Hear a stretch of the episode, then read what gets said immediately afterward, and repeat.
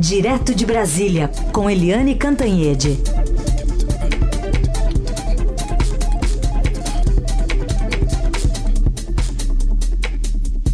Oi, Eliane, bom dia. Bom dia, Raíssa e Carolina, ouvintes. Oi, Eliane, bom dia.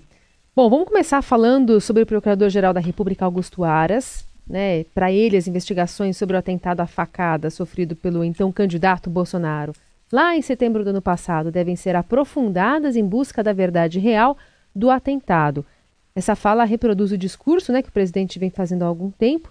Ele deu entrevista aqui ao Estadão, ao Breno Pires e ao Rafael Moraes Moura, e a gente traz um trechinho exclusivo dessa entrevista aqui para o ouvinte da Eldorado.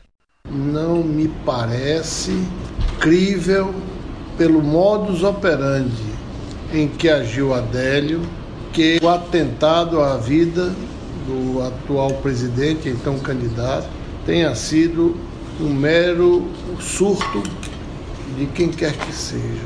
O uso de uma arma branca, que por si só não tem origem da fabricação ou da sua titularidade.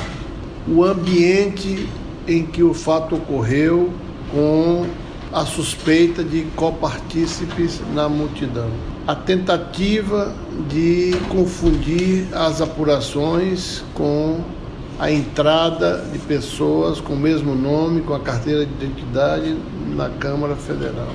O surgimento de advogados que não foram contratados por, quem, por alguém conhecido, nem tenha o Adélio condições materiais sequer de pagar o deslocamento de uma aeronave para transportar os, os causídeos. São todos elementos indiciários que precisam ser investigados. Creio que ainda é tempo da Polícia Federal, do Ministério Público Federal, atuando em conjunto, buscar a verdade real do atentado que sofrido pelo presidente. Eliane, qual deve ser essa verdade real que a Polícia Federal ainda não encontrou? Pois é, isso aí é mais um ataque para a Polícia Federal, porque a Polícia Federal, é, todas as conversas que eu tenho nessa área de Polícia Federal, uh, eles todos dizem que a investigação foi rigorosíssima. Inclusive, o diretor-geral Maurício Valeixo estava pensando em fazer uma grande exposição, uma grande entrevista é, coletiva com PowerPoint, contando passo a passo todos os detalhes da investigação, o que que foi é, alvo de investigação em cada etapa, quem foi ouvido, quais foram as provas, etc, etc. Mas aí a gente entende, primeiro, a ligação do procurador Augusto Aras com o presidente Jair Bolsonaro. Fica aquela sempre aquela dúvida, qual é o limite da ligação do Aras, da dependência ou, enfim, do vínculo do Aras com o Bolsonaro, agora fica bem claro. E a outra coisa fica mais clara ainda. Por que que três vezes, é, nos curto espaço de tempo, o presidente Jair Bolsonaro cutucou diretamente a cúpula da, da Polícia Federal e diretamente o diretor-geral Maurício Valeixo, que é homem de primeira linha da elite da Polícia Federal. É porque o Bolsonaro não aceita que o Adélio tenha é, agido sozinho e que o Adélio tenha problemas mentais. Ele não aceita isso e nem ele, nem os filhos, etc. Então há uma pressão sobre a Polícia Federal e a Polícia Federal diz que não tem mais por onde é, caminhar na investigação, que todas as frentes foram cobertas. Enfim, é, essa entrevista, o Ara já tinha dado entrevistas para os outros jornais, mas essa entrevista ao Breno e ao Rafael foi realmente a grande entrevista do Aras, revelando muitas coisas e deixando em aberto outras, porque nós temos dois personagens ocultos nesse ano de política, é, de história brasileira o Adélio e o Queiroz. E eles dois estão pairando como fantasmas sobre as, uh, as decisões e os debates nacionais. Esta semana mesmo a gente já teve outra notícia sobre o Queiroz, quando Gilmar Mendes manda é, interromper, cessar as investigações no Rio do caso do, uh, do, do, Flávio Bolsonaro, que é senador, filho do presidente, e que tem, enfim, que o pivô da crise Flávio é o Queiroz. Enfim, é, enquanto a Polícia Federal e o Ministério Público não darem um jeito de dizer que o Adélio não agiu sozinho, o Bolsonaro não vai descansar. E agora ele tem um aliado importantíssimo, que é o Procurador-Geral da República, gente. Lembrando, né, Eliane, que quando da, da condenação do Adélio, né, que foi considerado inimputável, né, na verdade não foi nem condenação, né? E não houve recurso, né, de nenhum, nenhum dos lados, né, Eliane? Pois é, não houve recursos. É, e agora fica aí quicando, a bola quicando. E o presidente Jair Bolsonaro tem uma. Ele, a gente sabe que ele tem algumas obsessões, né? Aquela coisa dele ter pescado em área proibida e ter sido multado, ele ficou remoendo aquilo anos até virar presidente e puniram o, o fiscal que puniu, que multou ele e acabar com a multa contra ele. ele. Ele tem umas obsessões assim. Ele tem essa obsessão. A gente entende claramente que é, é, foi muito duro, muito grave ele ter sido esfaqueado no meio da campanha. Foi uma facada grave, podia ter custado a vida dele. Todos fomos solidários ao presidente e ao cidadão, à pessoa Jair Bolsonaro.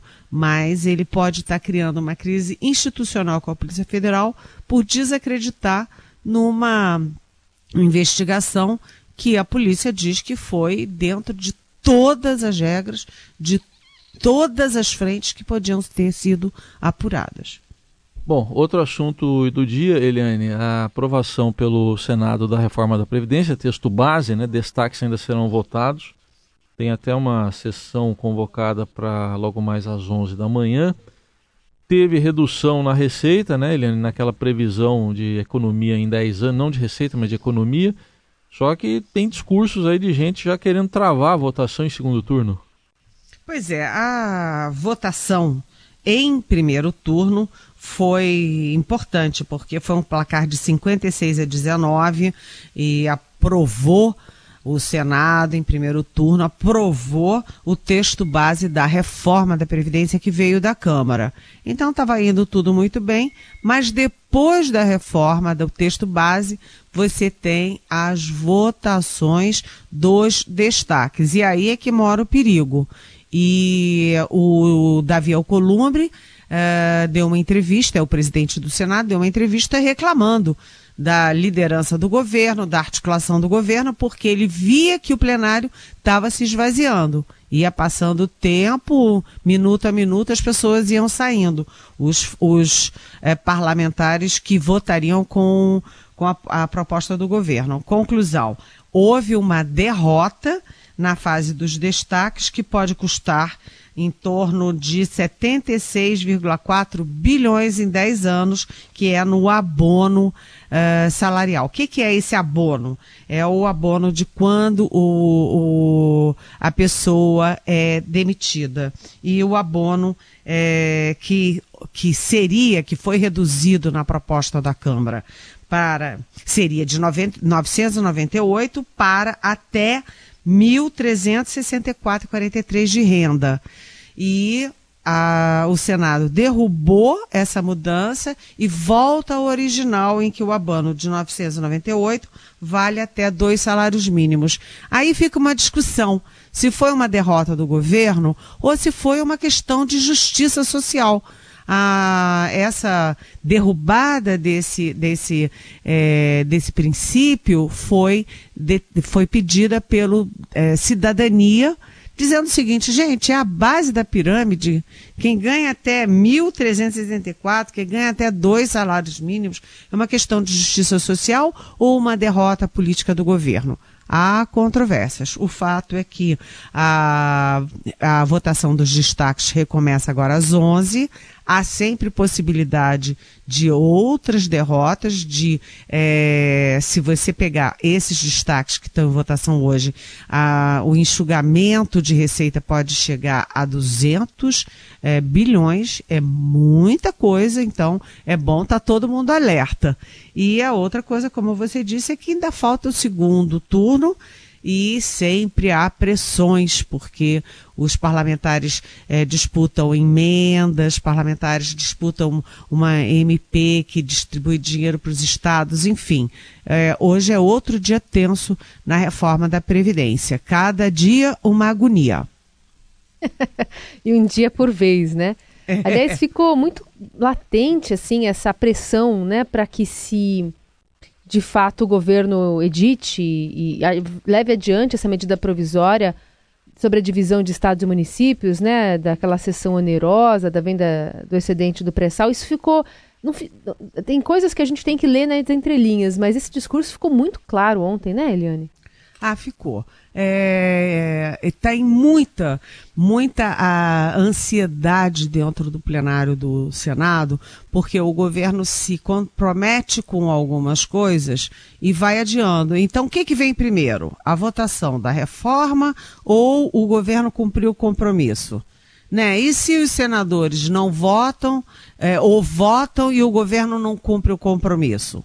Ou se o governo cumpre o compromisso e os senadores não votam. Então está uma briga de gato e rato e, e a velha política está funcionando lá bastante claro agora, com uma dificuldade adicional, um constrangimento adicional, porque o líder do governo, o senador Fernando Bezerra Coelho, foi atingido diretamente com busca e apreensão dentro do gabinete dele no Senado e dentro do gabinete dele é, do filho dele na Câmara Federal. Então, isso, vamos dizer assim, tira energia e tira a capacidade de articulação do líder do governo também. A gente está em contato com a Eliane Cantanhede, direto de Brasília, para falar também sobre outro evento bastante importante aguardado para a tarde desta quarta-feira, que é o Supremo Tribunal Federal se reunindo e tudo indica que deve concluir aquele julgamento que atinge a Lava Jato procurando a tal modulação. E parece também, até segundo Gilmar Mendes hoje aqui no Estadão, já parece ter um consenso sobre como deve ser essa aplicação da modulação, né, Eliane? Olha, Carolina, é, eu já tinha falado dessa, venho falando dessa modulação que o Gilmar Mendes agora expõe publicamente é, desde a semana passada e sem acreditar nela, porque um dos princípios da, do direito é que você, em algumas decisões, ela não pode, essas decisões não podem ser retroativas, tem que ser só para daqui adiante. É como a reforma da Previdência. Né? Você tem que fazer toda a transição, etc., porque quem já está dentro do sistema é, não pode ser diretamente prejudicado. Então, as, as reformas, as decisões geralmente são para frente, não retroativamente. E no caso aí é exatamente o oposto. O que, que é essa proposta que eu venho falando, é, criticando e que o Gilmar Mendes, o ministro Gilmar Mendes, ontem expôs publicamente como sendo uma articulação dentro do, do Supremo?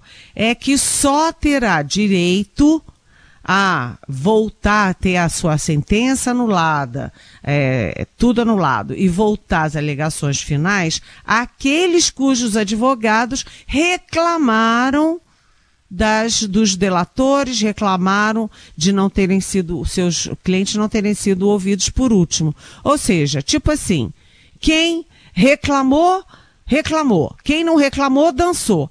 Eu nunca ouvi falar nisso, quer dizer, é uma coisa que só vale retroativamente, não vale daqui para frente. É o oposto do que a gente vê como direito, como justiça. Mas, enfim, como eles falaram nessa tal modulação e ninguém encontrou nada razoável, fica essa ideia que, na minha modesta opinião de leiga, é muito esdrúxula. Se o advogado foi esperto e entrou, o cliente vai se dar bem. Mas se o advogado foi, é, enfim, não foi esperto o suficiente e não entrou, o cliente vai se dar mal. Eu acho meio muito estranho isso.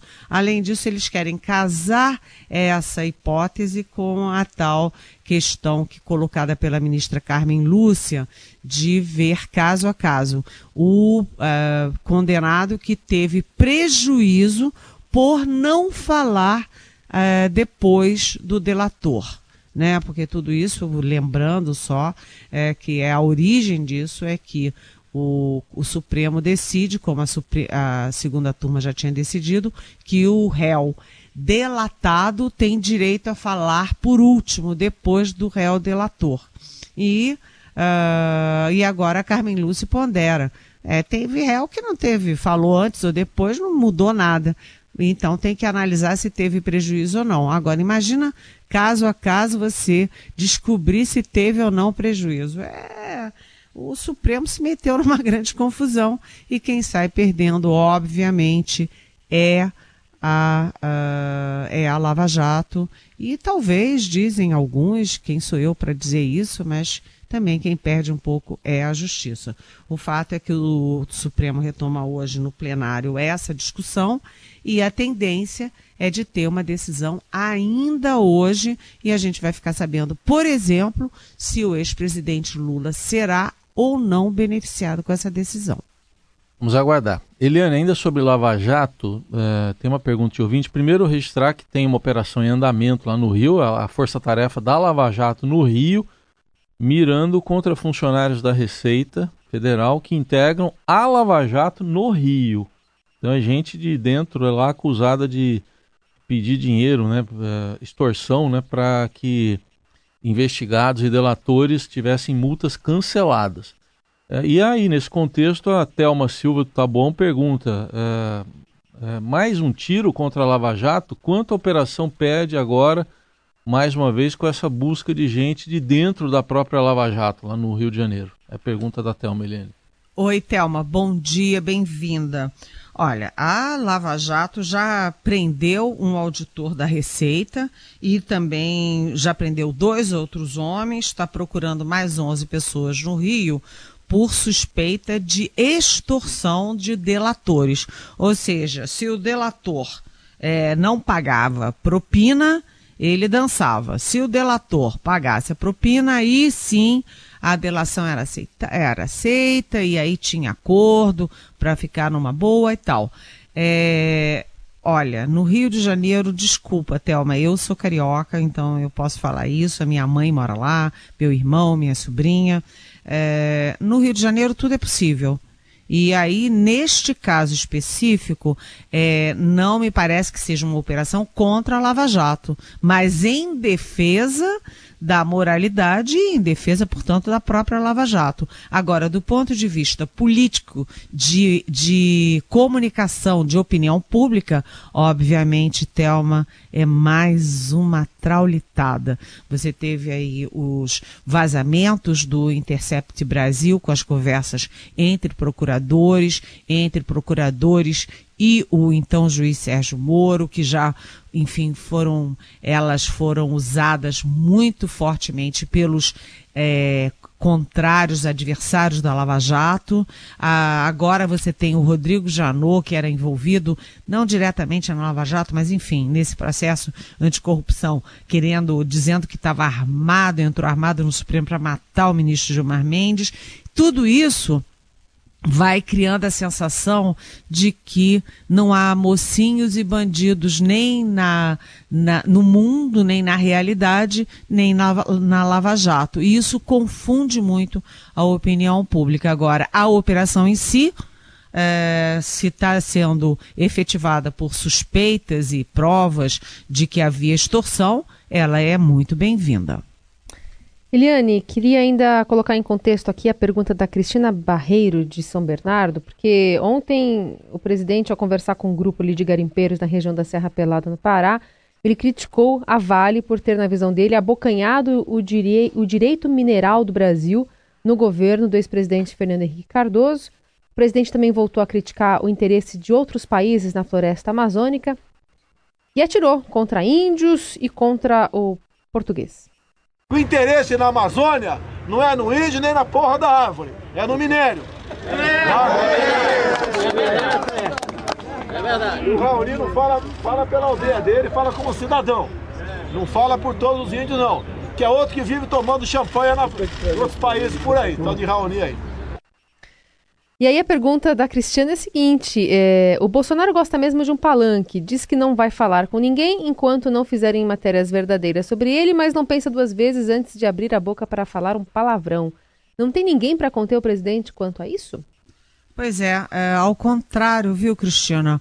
Os que são próximos ao presidente e que é, tem por trás né, os executores que são aqueles do gabinete do ódio lá no Palácio do Planalto, é, enfim, eles são liderados pelos filhos do presidente e que tem essa mesma linguagem, que tem essa mesma postura e essa mesma beligerância. Então lá vai o presidente falar de cocô, falar esse outro palavrão que ele falou hoje, eu sou uma senhora, não posso ficar repetindo aqui em público, mas enfim, o fato é que é, no, vamos, vamos ao conteúdo. O presidente insiste que os outros países estão de olho nos minérios brasileiros, mas ele fala disso em relação à Alemanha, à França, à Noruega e tal. E os Estados Unidos não? Nunca tiveram? Eu cresci desde pequenininha sabendo que os militares brasileiros sempre ah, quando falavam que o mundo estava de olho no, na nossa Amazônia, nos nossos minérios, eles focavam principalmente os Estados Unidos. Mas o presidente Jair Bolsonaro quer abrir o minério é, até em reserva indígena na Amazônia para os americanos e fica todo dia xingando uh, xingando uh, franceses, alemães, noruegueses europeus em geral. Ou seja, é uma coisa muito estranha, além desse vocabulário que não é um vocabulário de estadista e é que é e é deseducador do povo brasileiro. Então, é difícil, né? Mas não tem ninguém lá para dizer, presidente, menos, menos, presidente. Tem o grupo do ódio, não é isso? É, é o gabinete, gabinete do ódio, do que eu estava falando. É o gabinete do ódio é uma expressão que foi criada numa matéria da Vera Rosa e da Tânia Monteiro no nosso é, Estadão, que criada não, reproduzida, porque elas foram apurar, e lá dentro do palácio eles chamam aquele gabinete dos meninos que são muito ligados aos filhos do presidente e que ficam atiçando o lado beligerante do presidente, eles são apelidados lá dentro, por eles mesmos, de gabinete do ódio. É isso sei que, que fruta que dá nessa árvore aí, não. Essa, essa aí que ele falou. Não vai falar palavrão, Heisen. Carolina, belisca ele aí, não, Carolina. Minha mãe tá ouvindo essa hora, não posso falar. Mas a gente tem um efeito, aquele pi, qualquer coisa. Aqui a gente tem que botar um pi lá no Palácio do Planalto. Exato. Eliane, obrigada por hoje, um beijo e até quinta. Até quinta, Tchau. beijão.